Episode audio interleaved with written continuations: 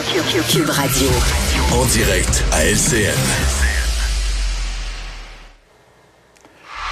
17h27, Mario Dumont qui nous attend dans les studios de Cube Radio à Montréal. Euh, Mario, euh, ce siège des camionneurs, là, ça se poursuit pour quelques centaines qui sont là, des irréductibles. Et euh, Justin Trudeau était très ferme aujourd'hui. Pas question euh, pour lui, en tout cas, là, de, de modifier quoi que ce soit, cette vaccination obligatoire, d'autant plus qu'elle est appliquée des deux côtés de la frontière. Oui, mais il faut séparer le message de M. Trudeau en deux parties. Euh, je pense que là-dessus, ce serait pas sérieux. Le premier ministre pourrait pas imaginer l'autorité qui perdrait s'il y a une manifestation de fin de semaine, puis tu changes toutes tes politiques, puis tu demandes aux États-Unis de faire la même chose. Alors, c'est clair qu'il allait rester ferme, d'autant plus qu'il a l'appui d'une forte majorité de la, de la population là-dessus. Bon, il a joué beaucoup sur les symboles que tout ce que les gens ont pas aimé des manifestants, il y en a eu en masse, des, des, gestes inacceptables qui ont été posés par des manifestants, quoique globalement, là, les camionneurs, tout ça, c'était pacifique, mais des groupes radicaux ont fait toutes sortes de conneries là, sur la tombe du soldat inconnu. Ben, alors, on a senti que M. Trudeau a voulu aller chercher comme un appui politique de la majorité en jouant ça fort. Mais pour moi, il, il, manquait quelque chose dans son message. Pierre, euh, oublions là, tous les radicaux, tous les gestes disgracieux qu'on a vus. Mm -hmm. On a aussi vu des centaines, des milliers de personnes là, sur les viaducs, puis sur le bord de la route, là, qui étaient avec des enfants, puis qui allaient saluer les camionneurs. Puis je pense là-dedans, il y a toute une variété de gens là, qui veulent pas renverser le gouvernement, puis qui, qui écriraient pas « fuck Trudeau » sur leur véhicule. Puis qui sont des, ben, des gens qui ont vécu toutes sortes d'inquiétudes. Les enfants avaient pas de sport dans le dernier mois. Euh, mm -hmm. Les activités ont été arrêtées. Peut-être des propriétaires de restaurants que ça a été fermé. Toutes sortes de frustrations. Et eux, M. Trudeau est leur premier ministre. Il est le premier ministre de tous les Canadiens. Puis eux, ils sont pas des radicaux. Ils veulent pas renverser le gouvernement. Ils veulent, ils veulent être entendus. Ils vivent une fatigue. Ils vivent une, une exaspération. Peut-être qu'ils prennent pas le bon moyen. Peut-être que peut-être qu'ils n'ont pas appuyé la manifestation idéale, mais ils expriment quelque chose de bien réel. Et ça, il n'y avait rien dans le message de M. Trudeau pour dire « je vous entends euh, Quand je parle avec les premiers ministres des provinces, on en parle de ce qu'il faut faire pour accélérer la sortie de la pandémie, pour enlever les mesures, etc. » Il y a, y a un bout là de gens ordinaires qui euh, auxquels M. Trudeau n'a pas tendu la main. Et je pense que c'est une, c'est une erreur. Il n'y a, a, pas de prix politique immédiat dans le sens que euh, les gens sont bien -hmm. contents. Là. Il a été dur avec euh, ce qu'on a vu.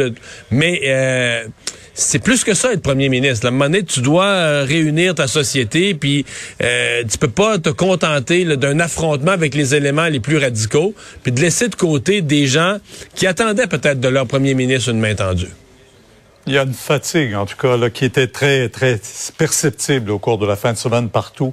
Euh, à Québec, les travaux reprennent demain avec, autour de ce projet de loi également, 11 euh, sur euh, le nouveau service centralisé des rendez-vous pour les médecins. Ça aussi, c'est tout un dossier pour Québec.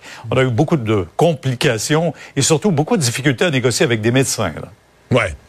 Et je crois comprendre que si on se fie euh, au niveau de priorité que mettait Christian Dubé tout à l'heure sur la sur le l'autre projet. C'est pas l'impôt vax. Ouais, sur le, le, le vax impôt là. Euh, D'après moi, euh, l'autre est plus prioritaire. Oui.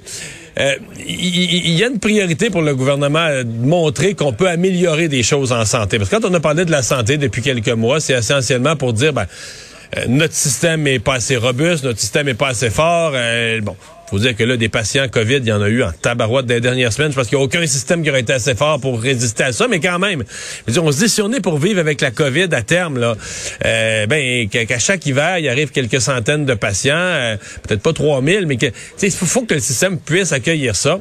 Et donc, l'avoir euh, pour le gouvernement d'avoir la possibilité de dire, ben, on améliore quelque chose dans la santé, on améliore le système, on améliore l'accès aux services, ça devient une nécessité. Là. Tu peux pas toujours parler de ton système de santé en termes d'incapacité et de faiblesse. Et donc, l'accès aux médecins de famille, c'est une clé. Ça touche beaucoup de gens, ça touche beaucoup de familles, familles de la classe moyenne, familles avec enfants, etc. On n'est pas capable d'avoir accès à un médecin de famille. Et euh, oui, donc ce projet de loi il est important et dès demain matin, c'est le début de l'étude, dès demain matin, la Fédération mm -hmm. des médecins omnipraticiens va aller présenter son mémoire. Euh, Jusqu'à quel point on sera dans une atmosphère d'affrontement ou de collaboration, euh, ça va être à surveiller, mais c'est un des éléments de la prochaine session parce que après ça, Christian Dubé, lui, doit nous amener vers une, nous proposer, nous soumettre une réforme de la santé encore plus large, mais c'est la base. Serons-nous capables de, les, les, les gens du Québec, de voir un médecin de famille? Ça, ça il me semble qu'on entend ça, Mario, d'un gouvernement à l'autre, ceux qui succèdent. mais Pierre, il y avait eu quand même des progrès. C'est ça qui inquiète la CAQ. De, de 2010 là, à 2020 jusqu'à la pandémie, le pourcentage de Québécois qui avaient un médecin de famille s'était amélioré pour la peine. Et là, on est reparti du mauvais bord et c'est ça qu'on on veut pas laisser aller ça. On veut récupérer ça tout de suite et repartir dans la bonne direction. Demain, Mario, 10h sur LCN. Au revoir. On vous suit. Au revoir. Alors, Alexandre, ben, on va certainement surveiller dans les prochaines heures. En fait, une des choses que la police d'Ottawa doit surveiller, mhm. c'est est-ce que, est-ce que à chaque jour, à chaque soir, à chaque fin de, chaque fin de journée, il y en a quelques-uns qui quittent, là? Ben, c'est ça. Combien seront-ils? Est-ce qu'ils seront aussi nombreux demain matin, là, à l'aube?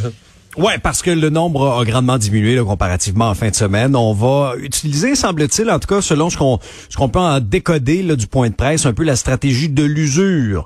Euh, les policiers sont de plus en plus nombreux autour du Parlement. Les irréductibles sont toujours là. Mais est-ce qu'on sera patient encore quelques heures?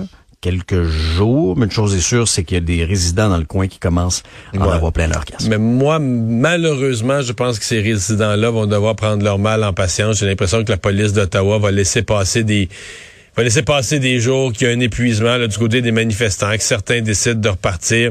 Je ne pense pas qu'on va vouloir mettre le feu là-dedans et créer un affrontement à, court terme. Ça m'étonnerait ça m'étonnerait beaucoup. Je pense qu'on va avoir peur de ce qui pourrait arriver à Ottawa. Mm-hmm. Mais on va avoir peur de ce qui pourrait arriver ailleurs au, euh, Canada aussi, là, ah, qu'un peu partout, qu'on, en essayant de calmer ce qui se passe à Ottawa, on allume, on allume 45 euh, petits foyers d'incendie tout partout, en Alberta, en Colombie-Britannique, peut-être même au Québec, un peu partout dans le mm. Canada. Alexandre, euh, merci. Merci à vous d'avoir été des nôtres. Rendez-vous demain à 15h30 pour une autre émission. C'est Sophie Durocher qui prend le relais. Bonne soirée.